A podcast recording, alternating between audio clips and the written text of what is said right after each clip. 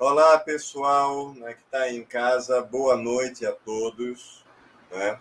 Hoje a live é mais que especial, porque eu estou aqui ó, com o meu amigo Kikinho, né? Kiko Santos. Boa noite, Kikinho. Tudo boa jóia, noite. Kikinho? Boa noite, Ito. Boa noite, alunos. Sejam todos bem-vindos. Vamos trabalhar. É. Vamos embora. Primeira coisa, né? O, ó, o título da live, Kikinho, é assim, ó não é? Meu trabalho é estudar. Sabe por quê? Porque eu tenho certeza, Kikinho, que tem um bocado de aluno aqui agora assistindo a gente que já deve ter ouvido uma coisa assim, ó. Tu, só, tu não faz nada, tu só estuda. Sabe? Como eu também já ouvi muita gente dizer assim, professor não faz nada, só dá aula. Sabe? Então, será que é assim?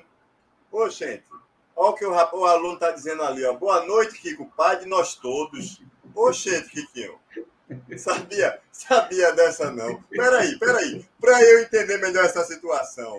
Peraí, de, deixa eu chamar um amigo meu aqui, ó. Ô, ô, ô Delicinha, tu sabia que Kiko também era teu pai? Sabe por quê? Porque toda vez que eu vejo alguém dizer que é meu pai, eu já fico pensando que pegou a minha mãe, eu já fico pensando em pedir pensão. Olha, tu tá mutado, Delicinha. Eu nunca tive certeza. Agora a dúvida sempre pairou na minha cabeça, entendeu? Então. Quem é teu então, pai? É, eu sempre suspeitei. Ele é o pai de todos nós, nós todos, como o Gabriel Botelho disse ali. Peraí, peraí. Sempre, sempre pairou essa dúvida na minha cabeça, entendeu? Mas, mas veja, então o Kiko foi um pai jovem, né? Isso porque... Muito jovem. Ah, rapaz, muito jovem, né? É Kiko. Então, então, é Kiko. então, peraí. Então agora eu descobri o um mistério da existência. Ô, ô, ô, Vicente, tu sabia que Kiko é teu pai também? Olha, eu sabia que ele andou pelo lado de Palmares quando ele era jovem, tá certo? Mas minha pegou a tua mãe, não. Ele, com certeza ele passou o rodo. Então, provavelmente também sou filho dele. Ou pelo menos eu suspeito que sou. Olha, Kiko, tá olha, olha, olha, um recado para tu aí. Ó. Ítalo, eu estava assistindo uma live sua hoje e minha avó mandou dizer que você é muito bonito. Olha, Emily, eu sinto muito, a sua avó tem um péssimo gosto, diga isso a ela. Mas ainda bem que foi você, né, Ítalo? Se fosse Kiko, seria perigoso. Deus, né? Olha, olha, olha, Vicente, eu, eu tenho. Se, ó, peraí. Se tu é filho de Kiko, eu tenho, eu tenho idade de ser neto dele. Então, peraí, que daqui, daqui a pouco, não é? Tiquinho, não, não sei de onde é que ele vai tirar dinheiro para pagar tanta pensão, tanta pensão que eu quero retroativo, não é? Vejam bem, não é? Olha, tem aí, ó, Stephanie aí, ó, falando do quarteto, Vitória, é. não é? Então, bora, bora simbora, meus amores. Pessoal, o intuito de hoje da gente, não é, com essa live em si, não é? É, discutir um pouquinho com relação a, ao trabalho, a sua concepção histórica, não é? e passar para os dias atuais. Não é? Mas não com a ideia de trabalho como uma profissão. Isso vai é limitar muito a ideia do trabalho como um todo. Então, quando a gente fala né, de, de trabalho em si, eu pergunto: meu trabalho é estudar? Sim. O seu trabalho ok? Enquanto estudante, ok? É estudar. Se você der uma, uma entrevista né, para um, um jornal, a gente tem lá o seu nome, não é? embaixo vai dizer que você é estudante. Por quê? É essa ideia que a gente tem que levar para as provas dos vestibulares. Entendemos por trabalho toda atividade na qual o ser humano utiliza sua energia para satisfazer suas necessidades ou atingir determinado objetivo. Beleza? Então, assim, basicamente, sem um trabalho, a gente não tem como sobreviver. Se a gente for pensar tanto no Enem, que vem a, a concepção de trabalho, que ele está ligado intimamente com a concepção da cultura, porque o homem não é, aprendeu que a cultura é tudo que ele transforma para sobreviver. Mas o homem só transforma, ok, o meio ambiente a partir do trabalho mas desde que a gente era muito pequenininho, a gente sempre viu aquela ideia, né? Ah, o trabalho do meu pai. Meu pai foi trabalhar, né? A minha mãe foi trabalhar, como se o trabalho tivesse somente ligado à profissão. Então, durante um dia, nós exercemos inúmeros trabalhos. Não é? Exemplo, dirigir é um trabalho. Lavar pratos é um trabalho. Varrer a casa é um trabalho. Ok? Você está aqui assistindo essa live é um trabalho. Você está gastando sua energia para satisfazer alguma necessidade que você tem. Ok? A partir de algum objetivo. Só que aí, vê bem, com relação a trabalho. Kikinho, tu lembras do que é que tu queria ser quando crescer, quando faziam essa pergunta? Tu, tu queria trabalhar com o quê, Kikinho, quando tu era criança? Tu lembras disso? Lembro, quando bem criança, né? Já faz bom tempo, era ser maquinista. Olha, Veja. menino, muito chique. hein? Para andar no trilho. Ó, Veja. Não é? Delicinha, tu queria ser o quê quando tu crescesse? Tu lembras? Cara, tô perguntando agora. Eu acho que eu, eu acho que eu, que eu já cresci querendo ser professor, pô, porque eu lembro, eu lembro, eu digo sempre isso a todo mundo. Eu tinha, quando eu era pirralho, eu tinha dentro da gaveta do meu guarda-roupa uma caixa de giz. Eu guardava, cara, aquilo era tão interessante. Sabe aquela coisa de eu ia assistir aula e o professor pegava o giz, né? Porque na minha adolescência, na minha infância, né? é, não tinha piloto, né? Era aquele quadro negro, que na verdade era um quadro negro que não era negro, era verde, né? E aí o professor escrevia, e assim, o fato de eu ter uma caixa de giz em casa me dava tanto poder. É, eu, eu, eu sentia assim, pô, eu tenho o poder que o professor tem. Eu tenho uma caixa de giz. Aí depois eu fui atrás de um apagador. Eu comprei um apagador. Agora eu não usava para bexiga nenhuma. Aí sabe o que eu, que eu fiz depois? Sabe o que eu fiz depois? Eu juntei dinheiro e mandei numa serraria o cara fazer um quadro para mim, cara. Um quadro. Eu, eu comprei um quadro, mandei fazer. E assim, no dia que eu fui buscar, cara, que sensação boa. Aí faltava o quê? Faltavam as cobaias, né? Aí meus amigos, eu, eu chamava pra gente, para eu dar aula. Eu era professor já pequeno, pô, dessa galerinha. Quantos anos? Vicente, muito pequeno, muito pequeno mesmo. E porque eu consegui comprar esse quadro a duras penas, pedindo dinheiro a todo mundo em casa. Então, assim, cara, eu, eu, eu pensando hoje, eu olhando direitinho hoje, eu não pensei noutra profissão, não. Que coisa, que coisa. Eu acho que. Eu não vou falar em predeterminação, não, mas é meio por esse caminho, parece. Ou eu me predeterminei a isso, entendeu? É um sacerdócio, praticamente, não é? Ó, E Lucas você? disse que. Vê, ó, Lucas disse que pensou que eu ia ser padre. Eu cheguei perto, não foi então? Veja, viu? Olha, Delicinha, por pouco, não, não se torna pastor, não é? É, é Ai. verdade, verdade. Veja. Mas calma, calma, que, que a gente tem tempo para muitas histórias hoje, não é? E você, meu amigo professor Vicente, você queria ser o quê quando crescesse? Quando eu era muito pirraia, eu queria ser jogador de futebol, mas nunca tive talento. Olha. Queria ser policial, mas nunca tive coragem. Tá certo? E aí, eu acho que talvez lá para o sétimo, oitavo ano, nono ano, acho que entre o oitavo e nono ano, que seria a sétima e a oitava série, eu me apaixonei por uma professora de história. Ítalo. Uau. Eu estudava, eu eu estudava no colégio agrícola e ela morava em Recife, ia dar aula lá em Palmares. Eu acho que naquela época é, tinha né, uma- um salário melhor, não sei. E ela saía de Recife e ia dar aula para lá. Gente, a gente se estapeava para sentar na frente na aula dela. Por quê? Porque ela era muito Ela ensinava muito bem legal, ela era muito legal, sabe? Ela tratava a gente bem, ela era cheirosa, ela era bonita, ela era Cheirosa? assim, sabe? Bem, Eu nunca senti cheiro de professor nenhum, não. Ah, de professora, professora. Aí, aí pronto, eu me apaixonei pela história naquele momento.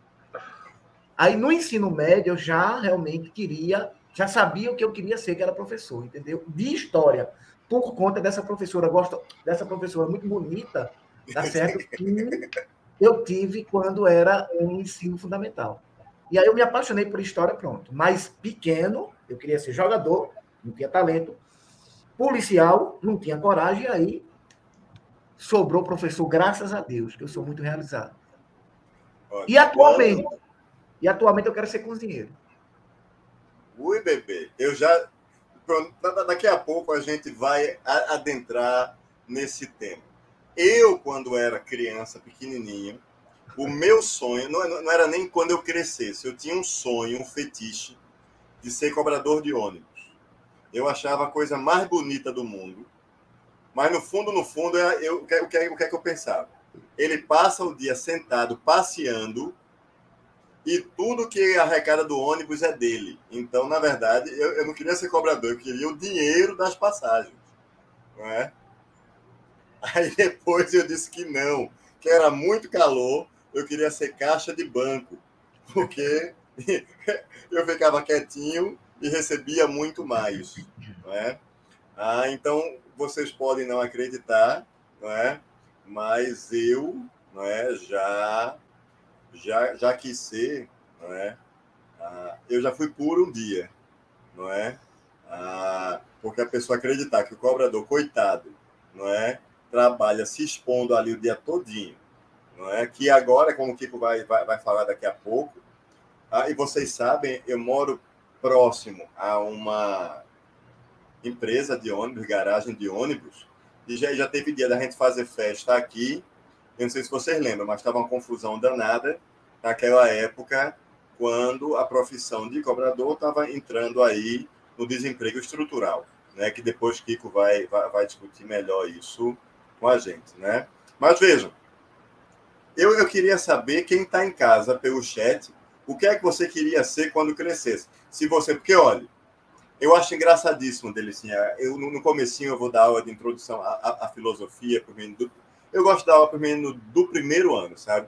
Que é logo quando eu planto a sementinha para atanasar o juízo dos bichinhos. Que é assim. A sementinha do bem. Do bem, que eu digo assim, olha, a nossa cabeça mudou. Você não é mais o mesmo que você era há 5, 6 anos. Agora me responda uma coisa. Alguém aqui já quis ser sereia? Olha a quantidade de aluna que levanta a mão querendo ser sereia, não é? Que eu pergunto aqui, ninguém quis ser princesa. A turma queria ser princesa. Os meninos queriam ser jogador de futebol, astronauta. Eu acho tudo isso fantástico. Não é? Aí, Gabriel queria comer pizza, tá vendo? não é? Veja, Paola queria ser astronauta, cantora. Né, Lúcio né, queria ser guitarrista. Veja, ah, eu, acho, eu acho isso fantástico, sabe? Ah, porque. Ó, Emily queria ser Power Ranger, diga aí. Amarelo. Vitória sempre quis ser médica, não é? Veja, a Vitória queria ser cantora, mas Deus foi sacana com ela. Veja, a Aline disse que queria ser princesa e sereia. Eita, Sara queria, né? Cantou e depois ser da tropa de elite, né? Uh. Veja como essa, essa, essa ideia de, de uma profissão e de um trabalho específico, não é? O quanto isso mexe com a gente. Mas espera aí, Vamos entender um pouquinho sobre a origem. A gente já, já, já entendeu que existe uma diferença entre trabalho e profissão. Porque profissão é o resultado de uma especialização técnica. Todo mundo vai para um curso técnico para aprender uma profissão, feito agora nosso amigo Vicente, que já é um, um, um professor já reconhecido. Agora, durante a pandemia, ele, ele, ele já tinha um gosto por isso, não é? Mas a, a pandemia mostrou nele aí, despertou nele um desejo de ser, de ser cozinheiro, de ser chefe de cozinha. E olha, veja, ele tem muito tesão e gosta muito de, de, de, de fazer isso. Porque assim, como eu moro só, Kiko morava só, Delicinha mora só, quem mora só tenta sujar o mínimo de quantidade de coisas possível para não ter que estar limpando depois para não ter que ter dois trabalhos, não é? Esse é o segredo, essa é a verdade, não é? Mas veja, cozinhar envolve muita coisa. E Vicente está aí, está matriculado no curso técnico, fez curso, ah, vai fazer sushi agora dele sim. O bicho está virado. Tem gente, oi, Italo, tem gente que, que se dedica a plantas, né, que se gosto. torna expert em, em, em enxerto e outras coisas, né? É, eu gosto. busca outras habilidades, né? Não é? Quiquinho, Quiquinho casou na pandemia, especializou aí em relações matrimoniais de novo. Veja. Ai, ai. Mas vejam bem, Delicinha, quando a gente remonta okay, ao caráter histórico dessa concepção do trabalho, tem aqui, ó, policial, pintor, engenheiro, não é, cozinheiro, professor, eu acho isso fantástico. Mas veja, com relação a algumas frases motivacionais. Primeiro, de onde é que veio, Delicinha, esse lance do trabalho? De onde é, de onde veio a, a palavra? O que significa? Como é que funciona? Porque, assim, trabalho, né, acredita-se que venha de uma palavra chamada tripalium, né? E o tripalium é esse instrumento que vocês estão vendo nessa imagem, né? Em forma de X, de X com uma haste no meio, né? Esse tripalium, é, tu aumenta a imagem da gente, Ítalo, por favor? Aumento. Esse, esse tripalium, é, entendendo mais ou menos aqui pela posição dos meus dedos, esse tripalho era um instrumento que, por exemplo, quando você colhia o trigo, aí você jogava a plantinha aqui e puxava. Então ele ia debulhando, entendeu? Aquelas plantinhas de grãos, você jogava aqui e puxava e os grãos iam caindo. Pode voltar então. Aí o que acontece? Esse instrumento ele era usado no primeiro momento na, na agricultura. Aí depois ele passou a ser usado como instrumento de tortura, como vocês estão vendo na imagem, né? em que o indivíduo ele era amarrado e ficava naquela posição horas a fio, né? E, e é, então veja, a concepção de trabalho inicialmente era associada a castigo, a tortura, né? E assim, quando a gente vai para a Bíblia, Ítalo, é, a gente percebe que na descrição inicial, né, do, do mundo, aí Deus criou Adão e depois criou Eva. E veja que eles viviam de boa no jardim do Éden, não tinham fome, tinham tudo à disposição, o mundo era deles. Mas aí, quando Adão e Eva é, desrespeitaram a vontade de Deus, aí eles foram expulsos do jardim do Éden. E o que é que a Bíblia diz nesse momento? Que Deus teria dito para eles: saiam, vocês agora vão ter que sobreviver do suor do próprio rosto, né? E a expressão suor do próprio rosto, a gente faz até isso, né? Ó, suor do rosto é porque você está trabalhando para sobreviver. Então, veja, já que vocês desrespeitaram a vontade de Deus, vão embora do paraíso. E agora vocês estão por conta própria. Vocês vão ter que trabalhar para sobreviver. Então, veja que até na, na Bíblia, nesse momento, a concepção de trabalho ela é vista como castigo, né? O que vai. É, na Grécia Antiga, por exemplo, na Grécia Antiga, é, havia uma divisão entre atividades manuais e intelectuais. Né? Os próprios filósofos defendiam que, para que alguém pudesse pensar, alguém tinha que trabalhar para sustentar quem estava pensando. Então, o trabalho manual, o trabalho físico, era visto como degradante. Né? Para o cidadão, restava o ócio, né? aquele ócio produtivo, que é o não fazer nada para poder ter tempo de pensar e para poder ter tempo de ter grandes ideias. Quem vai mudar um pouco, e muito melhor dizendo, a concepção de trabalho vai ser a burguesia, né? Porque a burguesia surge ali no final da Idade Média, né? Na Idade Média havia aquela ideia de que uns nasceram para rezar, que é o clero, outros para batalhar, guerrear, que é a nobreza, e o, os camponeses restava a eles trabalhar e para sustentar a sociedade como um todo, né? E não reclame, porque essa foi a ordem estabelecida por Deus.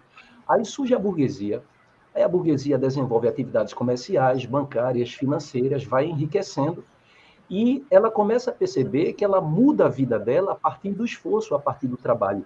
E o trabalho passou a ser visto como algo positivo. E quando, por exemplo, João Calvino, né, no calvinismo, diz que o homem que trabalha agrada a Deus, tá? e que o acúmulo de riqueza, como esforço do trabalho, é uma prova de que você foi predestinado por Deus para ser salvo, então houve uma revolução na concepção de trabalho, né? E vindo para os dias de hoje, já dando esse salto histórico, né, Ítalo? É, por exemplo, quando o cara está passando na rua e a polícia vai fazer o baculejo no cara, aí vai prender o cara, o cara diz, não, não, eu sou um trabalhador, eu sou um trabalhador. Você é um trabalhador? Até mesmo o cara é convocado pela justiça, vai responder a um processo. Aí o juiz diz: tem trabalho fixo, tem residência, então você vai responder em liberdade, né? Ou então a, a menina diz: pai, vou trazer meu namorado aqui hoje. Aí o pai diz, ele trabalha.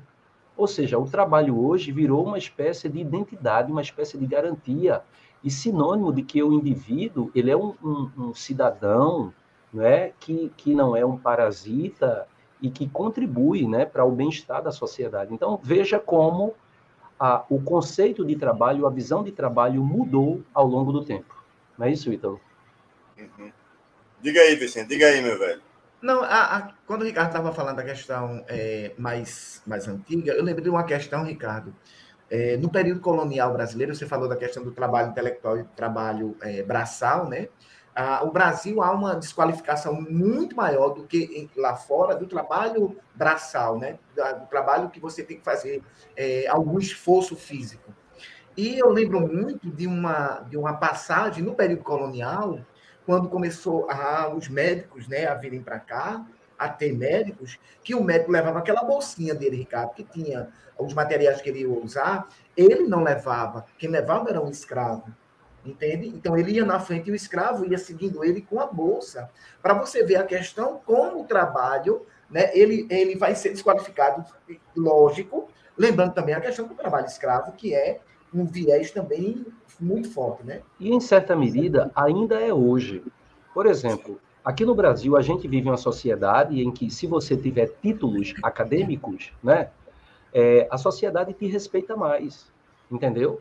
Sim. Então Hoje no Brasil, por exemplo, o curso técnico não tem o valor que tem em determinados países, né? Então, aqui no Brasil, é, você tem que ter a graduação, mesmo que você não exerça a profissão, né? Mas vai ter um concurso. A... E tem gente que vai fazer a graduação só para quando ser, vier a ser preso um dia, ficar numa cela especial, né? Então, assim, é, tem muitos de nós, pela própria cultura da colonização, tem gente que não tem que, que tem um padrão de vida relativamente baixo, mas tem um, um, empregado doméstico dentro de casa. Claro, sem direito trabalhista, sem carteira assinada, né? Então, ah, na nossa cultura, a gente deve fazer o mínimo esforço, né? Então, entre jovens, eu, eu lembro que eu era assim, por exemplo, a mãe diz, vá, vá comprar um garrafão de água mineral. E eu vou andar com isso na cabeça, ó, oh, leva esse colchão para casa da tua irmã. Ah, eu não vou andar com colchão na cabeça, não. Chama alguém, a gente paga alguém. Ou seja, é, é como se fosse vergonhoso fazer algum trabalho físico, porque isso, de certa forma, na cabeça de muita gente, diminui né, a dignidade do, do cidadão. É, eu acho interessante, Kiko, Kiko gosta de andar pelo, pelo, pelo centro da cidade, ele deve saber disso. Às vezes eu estou descendo ali do, do, do, viaduto do Forte das Cinco Pontas, aí ali naquela, naquelas duas torres, na, ali na redondeza, tem muito chinês. E existem muitas lojas chinesas ali na Rua da Praia, por ali, coisa e tal. E você vê é, alguns chineses empurrando um carro gigantesco, cheio de mercadoria. Aí você pode pensar, deve ser algum empregado. Não, ele é o dono da loja, entendeu? Então, ele não tem vergonha de botar a mão na massa. Então, imagina. Mas, assim, o que restou, de certa forma, desse período colonial é justamente, Vicente, essa separação entre trabalho intelectual e trabalho manual, trabalho braçal. O trabalho braçal é coisa de escravo, então não é digno para nenhum indivíduo executar um trabalho braçal. Então muita gente foge disso e prefere pagar do que executar. Então é um resquício ainda dessa má fama que o trabalho teve ao longo da história, entendeu? Ao mesmo tempo, hoje, Ricardo, a gente também tem que ter muito cuidado, porque é, para não pensar que o, o trabalho é, só é qualificado se alguém tem uma universidade e, ao mesmo tempo, tem um discurso de ah, nem todo mundo precisa de um curso universitário, como se, de repente, alguns é, fossem né, qualificados para um curso universitário e outros não. Existe hoje, principalmente, um discurso muito forte nesse sentido, né? Infelizmente. E outra coisa, veja a Grécia Antiga, né? Porque aí Platão diz que cada um nasceu com três almas, basicamente, e aquela que se desenvolvesse melhor, ou você iria produzir, ou você iria para a guerra, ou você iria ser o rei filósofo, não? você ia desenvolver o pensamento para se tornar filósofo e aí governar a, a sociedade. Veja, Eu trouxe algumas frasezinhas aí que são motivacionais, que de vez em quando você chega em, em algum trabalho, em alguma um fast food, tem assim, o funcionário do mês. Kikinho, daqui a pouco tu vai entrar pesado nesse tema, vê? Dentro do capitalismo, né? Quando Delicinha fala dessa mudança que veio o pensamento burguês, a própria ética protestante de, de Max Weber vem com essa ideia muito forte que, olha, não é? Ah, primeiro, se você for, for pensar nessa concepção da, das éticas, a, a igreja dizia, olha, cuidado, porque se você ganhar muito dinheiro, isso pode ser pecado, isso aí você vai se tornar avarento, não é? Isso é ruim, isso é complicado. A igreja estabelecia um alíquota, um percentual, um preço justo né, de lucro, não é? que a burguesia disse, não, não é assim que a banda toca, não. E há uma mudança desse, desse pensamento. Mas a grande questão do capitalismo é a venda da força de trabalho. Mas aí vem a concepção ideológica, não é? O cara está ali trabalha se arrombando para ser o empregado do mês, porque vai ter a foto dele mostrada ali para que todo mundo veja, não é? Essa ideia de que ele é um trabalhador, ele é assim. Então, peraí. Eu trouxe algumas frases, eu quero ouvir de vocês, não é? Que são supostamente frases motivacionais, eu deixei bem embaixo dessa imagem do, do tripalho. No começozinho da Gênesis, não é? Deus expulsa Adão e Eva do Jardim do Éden pela desobediência, não é? Aí também, se você for estudar um pouquinho de política sobre a origem do Estado, o Estado também começa aí, que é o Estado sobrenatural, né? a concepção de Santo Agostinho e Vico, não é? Que agora o Estado vem, não é? é necessário pela desobediência. Entretanto, já aí no livro de Salmos, acho que é quase meados do Velho Testamento, ele diz, ó, você comerá do fruto do seu trabalho. E já não tem mais aquela visão de um castigo. E será feliz e próspero. Né? E aí, e aí, Kikinho, como é esse negócio? Eu vou comer do fruto do meu trabalho, eu vou ser feliz e próspero. Será que é, que é assim que funciona? Será que isso era naquele tempo? Será que até hoje é desse jeito? Como é que funciona, Kikinho? É, Para muitos, né? Se você prestar atenção, é um, é, é um prazer e uma recompensa você alimentar-se e alimentar os seus a partir do seu trabalho. Isso significa, dignifica, engrandece o seu trabalho. Isso, de certa forma, é motivacional para que você continue exercendo essa atividade. Então, já nesse carro tem aqui, ó, o trabalho dignifica o homem, não é? Beijo de Benjamin Franklin. Então, o homem que trabalha é um homem digno. Então, ele deve fazer tudo o que ele precisa para manter o seu emprego, porque sem emprego o homem não é nada, não é? E aí tem aquela quem canta essa música, eu sempre lembro da, da na, na, voz de Zé Ramalho, mas não é dele não. É Fagner. É de Fagner, né? É. Então, que ele diz assim, tá vendo aquele edifício, moço? Ah, eu ajudei. É, é outra, né? É, essa é de Zé Ramalho. Não, eu, eu, acho que não é dele, não. Da, daqui a pouco, quando vocês estiverem falando, eu pesquiso aqui e vejo de quem é direitinho, não é? Essa concepção da alienação do trabalho em si. O outro, delicinha. Trabalhar nunca matou ninguém. Então, você só faz da aula, professor. Se você não trabalha, você só dá aula. Da aula não mata ninguém. Ó, eu discordo porque já matou, sim. Tem gente que morre no trabalho, né? Quer dizer, na verdade, morre no emprego, né? Morre. Assim, é claro que, que tem dois sentidos. Literalmente falando, pessoas morrem no trabalho, né? Tem acidentes de trabalho, pessoas que não usam IPI, existem acidentes. Mas, assim, é, é, morrer de trabalhar também, assim, trabalhar até a exaustão, né? Quando ele diz assim, o trabalho não mata ninguém, então, se supõe que seja dentro do que é desejável, dentro do que é necessário, né? Porque qualquer exagero já está dizendo, né? Já passou dos limites, então. Mas, assim, é, pessoas morrem trabalhando, morrem por acidente e tal. Pessoas se dedicam demais ao trabalho e ficam estafados e passam a ter certas doenças que antes não tinham? Claro que sim, né?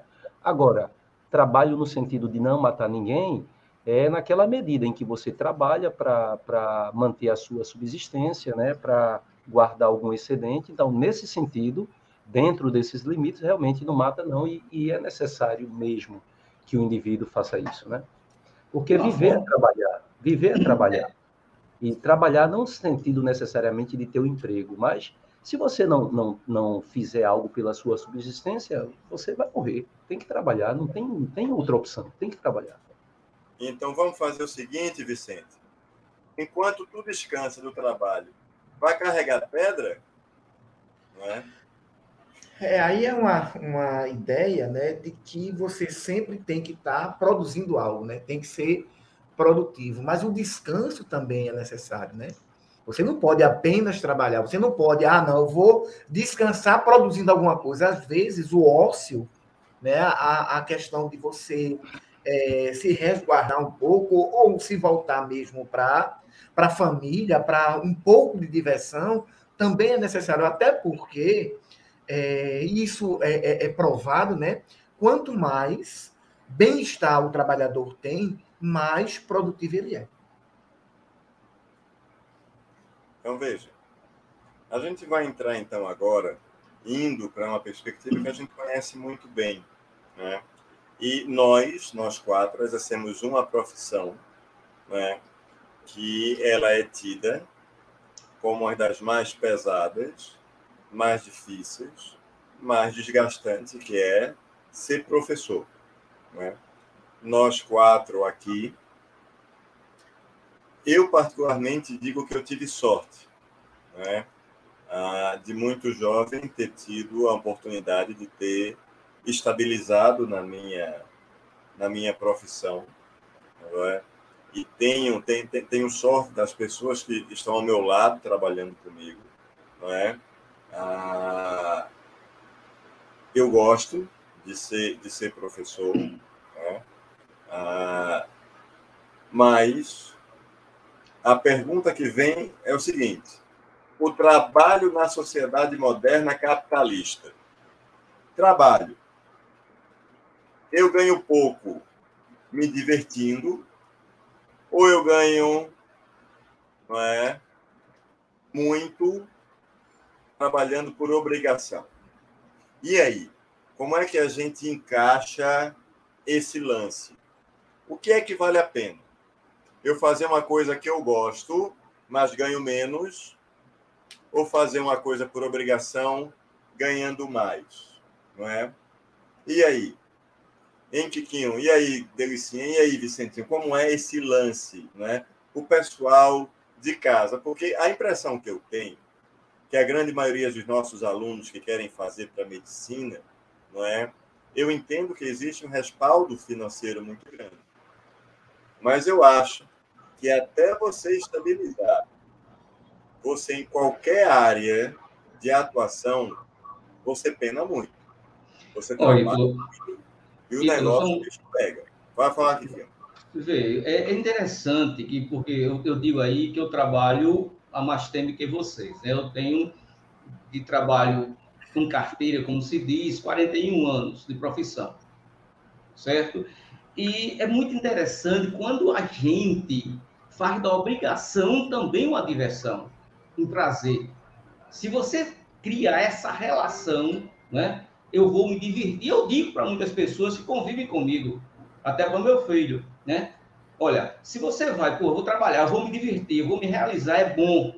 Se você trabalha isso na tua cabeça também, isso vai fazer com que tua produtividade seja bem maior e o cansaço seja menor. É claro que existe cansaço, existe a fadiga, é necessária a férias, a diversão, o ócio, mas criar essa relação entre obrigação e diversão, prazer, dentro de uma profissão que ele realize como pessoa é importante também. Claro, com a remuneração adequada também.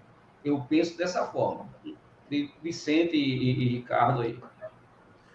Eu acho que tem que haver um equilíbrio, né, entre a questão do trabalhar e a questão do lazer. Eu acho que o homem não pode viver apenas do trabalho, mas também, se o cara for só se divertir, né? Samara colocou uma coisa muito é, interessante, que é a questão de que até a diversão é paga, né?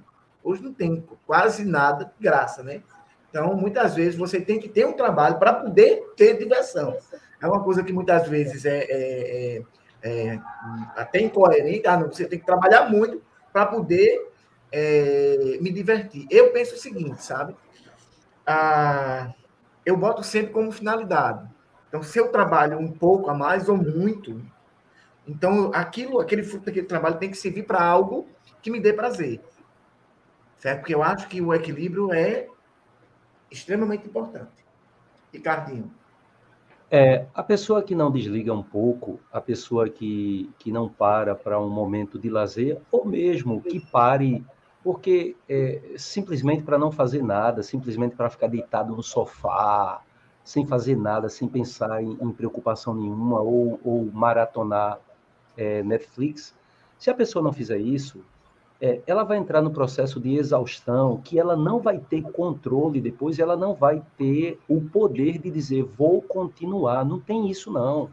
Chega um momento em que o corpo e a mente vão brecar e por mais que o indivíduo não queira se desligar um pouco, por mais que ele não queira um lazer, ele vai ser forçado a ter, né? porque o corpo e a mente vão exigir isso. É claro que, que o lazer é fundamental, a diversão é fundamental, né? Porque eu acho assim que a nossa sociedade ela ela botou o peso do mundo nas costas da gente, né? Então o tempo todo, cara, quando você olha no, no, no Instagram aquelas frases motivacionais, é interessante assim, não diga seu projeto para ninguém. O inimigo está à tua espreita. Enquanto você está dormindo, teu teu teu concorrente está trabalhando. Ele vai ultrapassar você. E o, o tempo todo. Ou seja, é, saia da zona de conforto, é, não pare nunca. E, e, e fica a, aquela, aquela ideia de que o, o mundo está tá exigindo que você não pare nunca, que você não descanse, que você.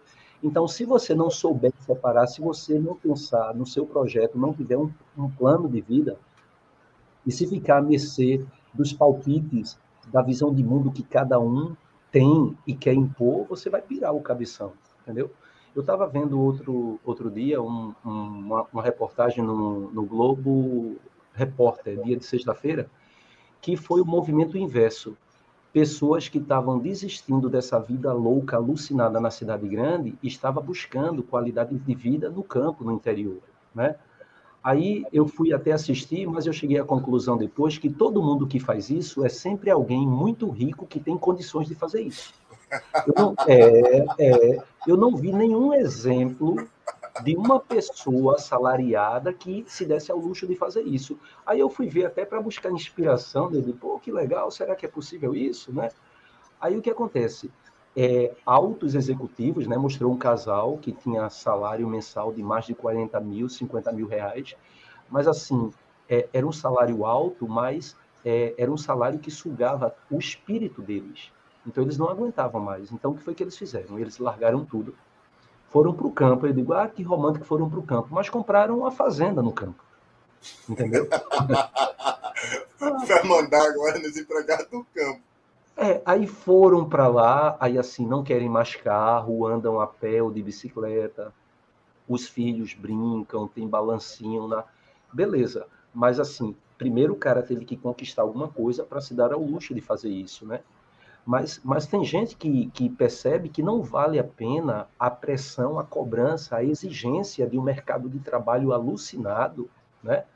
Então, assim, quem não pode fazer isso, os meros mortais que, que estão trabalhando, a gente precisa ter esse tempo de lazer, ou mesmo o tempo de não fazer nada. Todo mundo sabe, é folclórico isso, né? Que acho que é a Google, né? Que quem trabalha lá tem um, um, uma escala de trabalho em que a cada tantos minutos você sai e vai para uma sala onde tem rede, onde tem videogame, onde tem brincadeira, aí você passa lá 10 minutos ou 20, depois volta para o seu trabalho sério, né? Ou seja, você tem que se desconectar. Quem é estudante sabe disso. Às vezes você está preso num, num, numa questão de matemática, de física, e a resposta não sai de jeito nenhum. Aí você vai ali, vai ao cinema, quando volta, você olha e diz, poxa, como foi que eu não vi isso aqui? Poxa, resolvi o problema. Então você precisou desconectar, você precisou enxergar com outros olhos para perceber onde estava a dificuldade. Entendeu? Então, isso é uma prova de que a gente precisa, sim, desses momentos intercalados, de não fazer nada, né? de ter o ócio, porque é o, o famoso ócio produtivo é enquanto você não está preso às exigências do trabalho, é quando você não tem nenhuma pressão sobre sua cabeça que você se torna uma pessoa mais criativa. Né? A gente vive num tempo tão doido que parece que quando você, mesmo tendo ciência de que você precisa parar um pouco, quando você para, é quase que inevitável a culpa. Olha o que a sociedade diz exatamente isso, Ítalo. Vê, o trabalho é tão valorizado que quando paramos, exato, eu tenho esse sentimento de que, poxa, porque eu parei, meu Deus, eu estou ficando atrasado em relação ao mundo. É, eu não tenho esse direito de, de me divertir e parar. Isso, isso, é loucura, né? Isso me atinge de vez em quando. Eu confesso agora, que sim. Agora veja. Atinge a todos nós, hein? Vicente tem um plano que quando se, se, se aposente, né, vai abrir um restaurante. Ah, já disse isso muitas vezes. Olha, e eu entro até como um sócio de Vicente.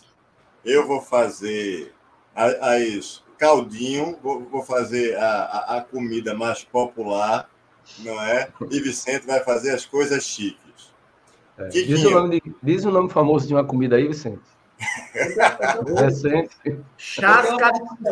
Eu, eu tenho Chás uma eu, eu vou degustar. Pronto, o Quequinho vai degustar. Delicinha degustar, né? disse. Olha, Delicinha quer trabalhar com artesanato. Eu acho isso massa. Olha, Delicinha gosta de desenhar, trabalhar com artesanato. Eu acho que eu vou mexer com planta. veja, não é? Ah, e, e, é engraçado, às vezes, a gente falando assim, que a gente vive nessa, nessa concepção doida que às vezes o cara trabalha, aí adoece trabalhando, para gastar com o remédio o dinheiro que ele ganhou trabalhando com aquilo dali, né? É, é, é uma loucura muito grande. Mas, mas assim, ah, e eu, e eu já disse isso para alguns dos que estão aqui, que eu digo assim, olha, quando um professor se aposenta e deixa de dar aula, é como se uma biblioteca fosse queimada. Porque poucas profissões a pessoa vai melhorando ao longo do tempo. Se você não perder a sua capacidade comunicativa, você, enquanto professor, só tende, não é, a, a melhorar supostamente. Só que aí você não tem paciência, você não tem saco. Mas veja bem, não é? Ah, eu já disse isso a Delicinha, Vicente aqui. Professores feito Delicinha se aposentar para não dar mais aula, para viver só de artesanato. Veja, essa é a visão de quem está do lado de cá. Mas a visão do cara que está ali dentro, não é? Aí eu digo assim, ah, Delicinha, tu tinha que dar aula pelo menos uma vez por semana não é? Aí eu digo, tu, tu não ia se sentir mal, não, parando de dar aula. Tu ia deixar se sentir mal se o dia que disser assim, ó, essa é a última aula do, do professor Ricardo Gomes. Tu, tu já imaginasse esse dia? Porque eu já imaginei o meu muitas vezes. É, é assim, eu acho que, que a gente, num determinado momento, pode dizer que sim. Mas só o tempo depois é que vai dizer a, a necessidade, a falta é que vai dizer. A gente vê tantos jogadores aí que se aposentam, né? aí voltam, aí depois faz outra festa de aposentadoria, aposentadoria depois da aposentadoria, aí volta. Quantas vezes tantas pessoas de tantas áreas se despediram e voltaram, entendeu? Então é, é imprevisível a gente dizer é a última, não, não tem como, né? Só o tempo é que vai dizer. Até porque um caba que era criança e tinha dentro da gaveta do guarda-roupa caixa de giz, uma caixa de giz, comprou um apagador pediu dinheiro a para comprar um quadro. É. Olha, Delicinha, quando eu for pro enterro, eu boto uma caixa de giz, apagador e um quadro. Tá eu, eu tava fazendo um serviço de utilidade para mim mesmo, que era tirar a. ô, ô, Ricardo, você falou aí da questão do cara que vai para o campo, que compra uma casa, né? Que para de andar de carro, vai dar. Eu, na realidade, não, não realizei o sonho ainda de ter uma casa no campo e tal, mas eu parei de andar de carro. Viu? Já parei. É. É, sim, andando agora de patinete, que eu já disse a ele. Façam seguro, viu? Porque, olha, quando cair de quatro no meio da rua, quem vier por trás não vai perdoar, não, bebê. Cuidado. Veja, olha, Kikinho, a gente vai agora, né, dentro dessa perspectiva de, de, de vestibular, ao trabalho na sociedade moderna capitalista. Kikinho, vê aí conosco, não é? Essa questão da evolução do processo produtivo, não é? Ah, finalzinho do século XIX, início do século XX, a gente tem aqui o Taylorismo, não é? Piquinho, como é que isso se estabelece depois de um como, como é isso aqui? É, quando a gente fala de transformações, né, e muitas vezes revoluções industriais, eu falo de transformações que ocorreram ao longo da história da humanidade em relação ao trabalho e a necessidade dessas transformações. É isso? A gente vem da idade da antiguidade, da idade média, idade moderna, idade contemporânea, e mesmo nesses momentos vamos ter novas transformações que sempre buscam adequar-se às necessidades que irão acontecer. Não é isso? A gente tem a primeira revolução industrial na Inglaterra, a gente vai ter um modelo de produção diferente que vai acontecer, que vai se desenvolver na segunda revolução industrial, como é chamada, metade do século XIX até metade do século XX, né? O modo de produção taylorista e depois fordista é um modelo de produção que buscava a produtividade em maior proporção, né? Ou seja, a produção em série, repetitiva. Então, foi, como diz aí, uma administração científica estudada né? Para que houvesse uma produção em larga escala e, consequentemente, tivesse como objetivo lucro. Só que a produção foi demasiada. E essa produção demasiada, ela gerou uma o quê? Uma repressão da superprodução, correto? Então, aí vamos ter uma nova reestruturação do trabalho.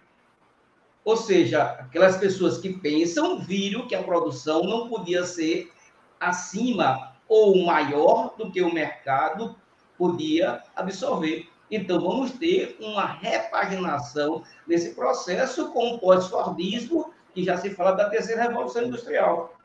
É isso, então, que acontece? O pós-fordismo o toyotismo que vai adequar-se ao quê? A demanda, diminuição de estoque. Então, vamos ter uma série de introdução de acordo com que o mercado para que exista um risco menor. Eu sempre lembro, né, quando gente fala modo de produção é, é, toyotista, não significa dizer que só a Toyota adotou ou adota esse modelo de produção correto?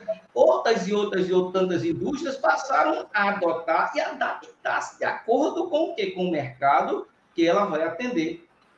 Então, vamos ter todo um processo de terceirização, correto? E essa adequação ela foi evoluindo com a qualificação, com o que?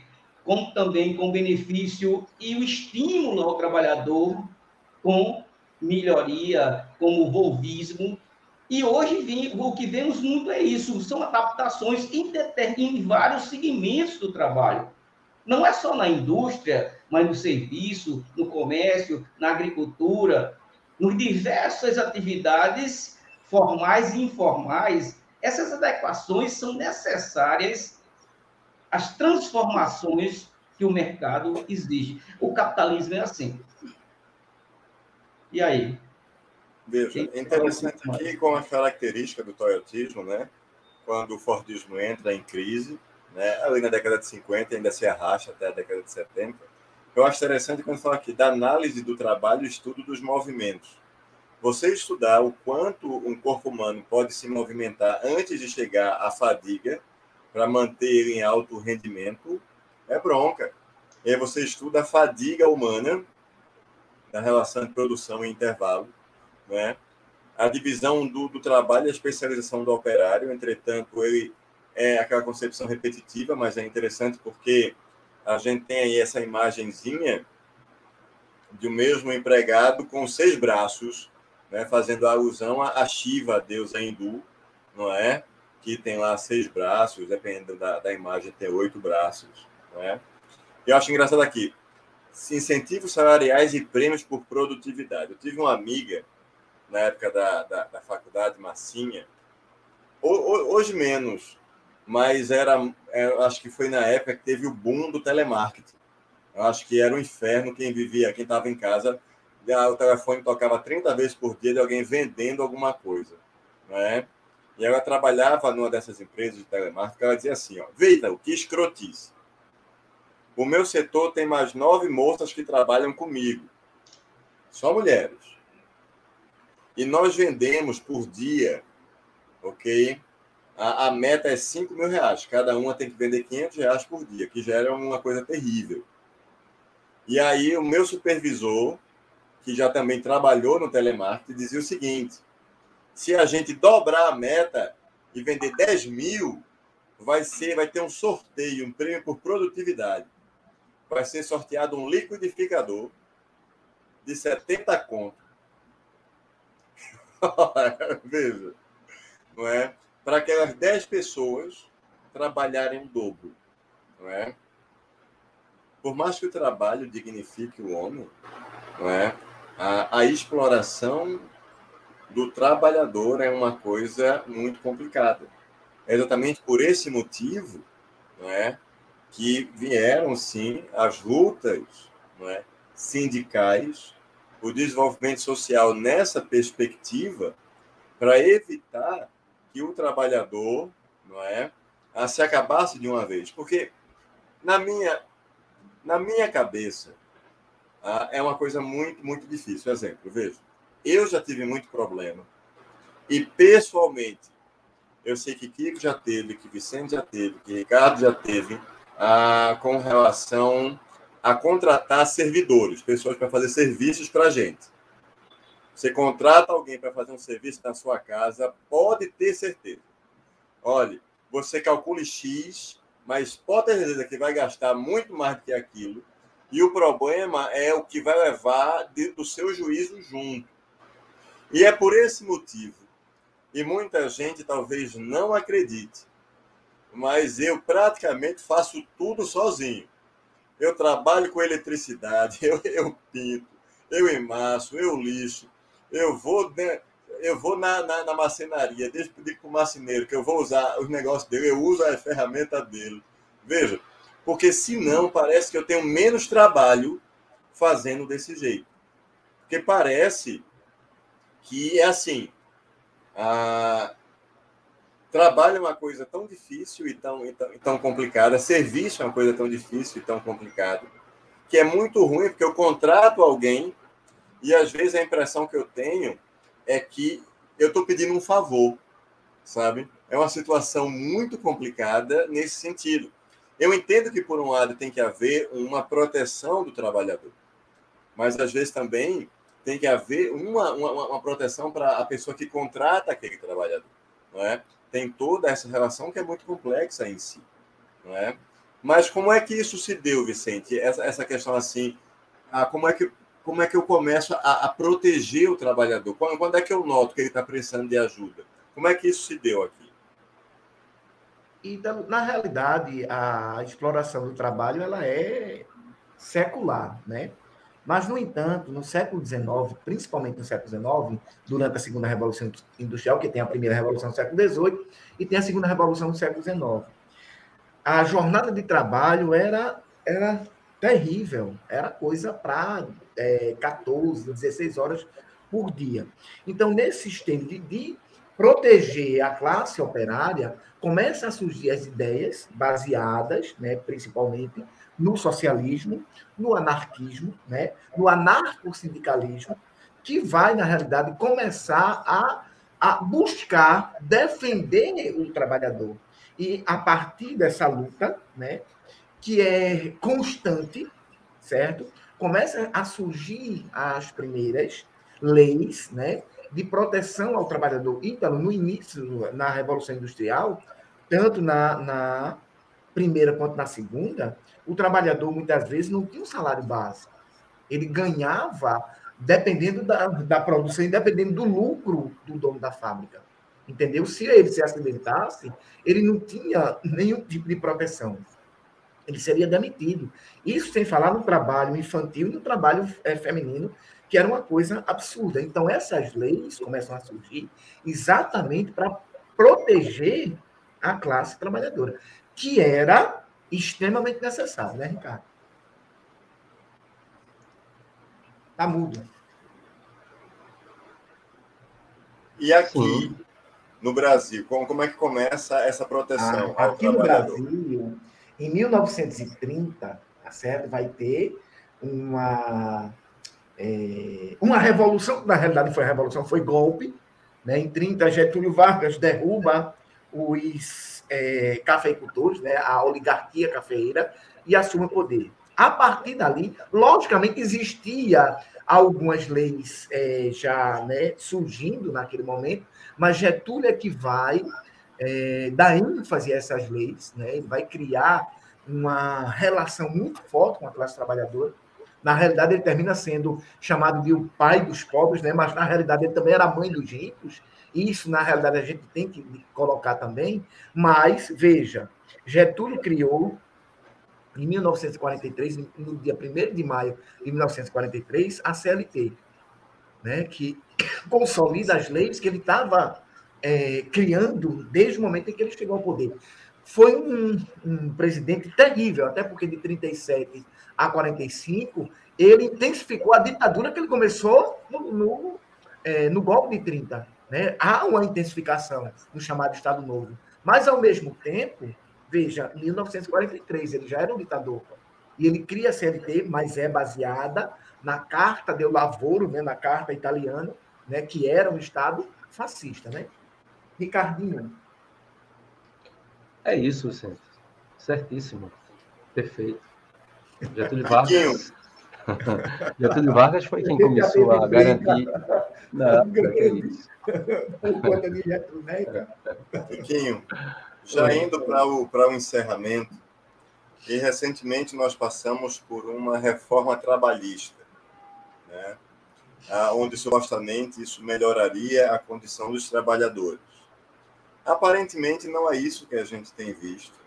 Né? Aparentemente todas as promessas políticas é? que nos foram feitas recentemente, talvez elas não tiveram a, o cumprimento que se estabeleceu. E aí, é, a gente vê aqui um termo que é muito utilizado hoje. E, e as pessoas, às vezes, acham que isso está ligado apenas ao transporte por aplicativo, essa concepção de uberização do trabalho, não é?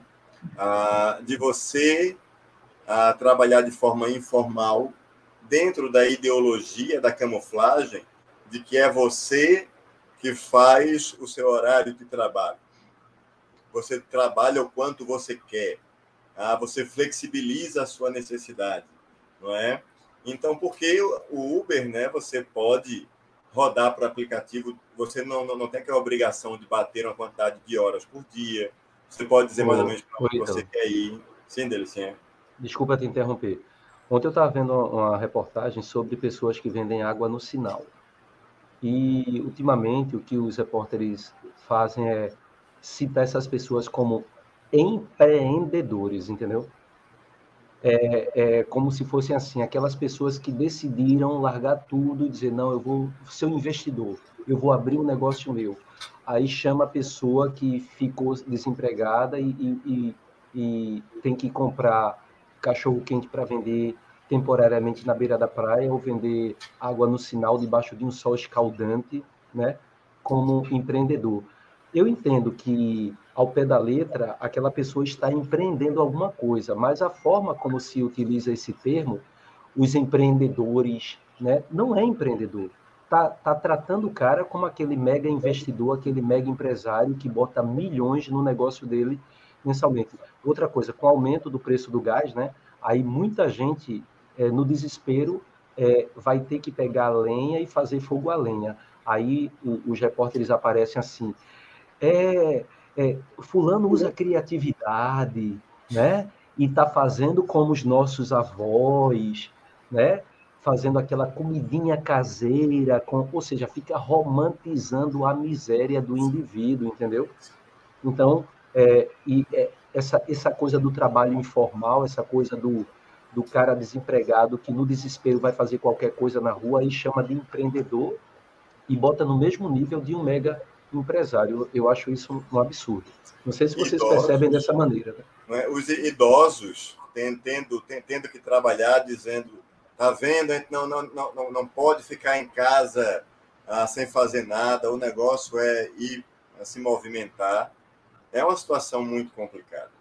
E é? confunde, né, Ricardo? O que tu está falando aí confunde que quando se fala de empreendedor, diz que ele modificou, ele empreendeu, ele transformou, parece ser estrutural. Mas o que está fazendo com que ele supostamente vá empreender é a questão conjuntural, é o desemprego. E às vezes mistura isso na cabeça das pessoas. Uhum. A necessidade, certo?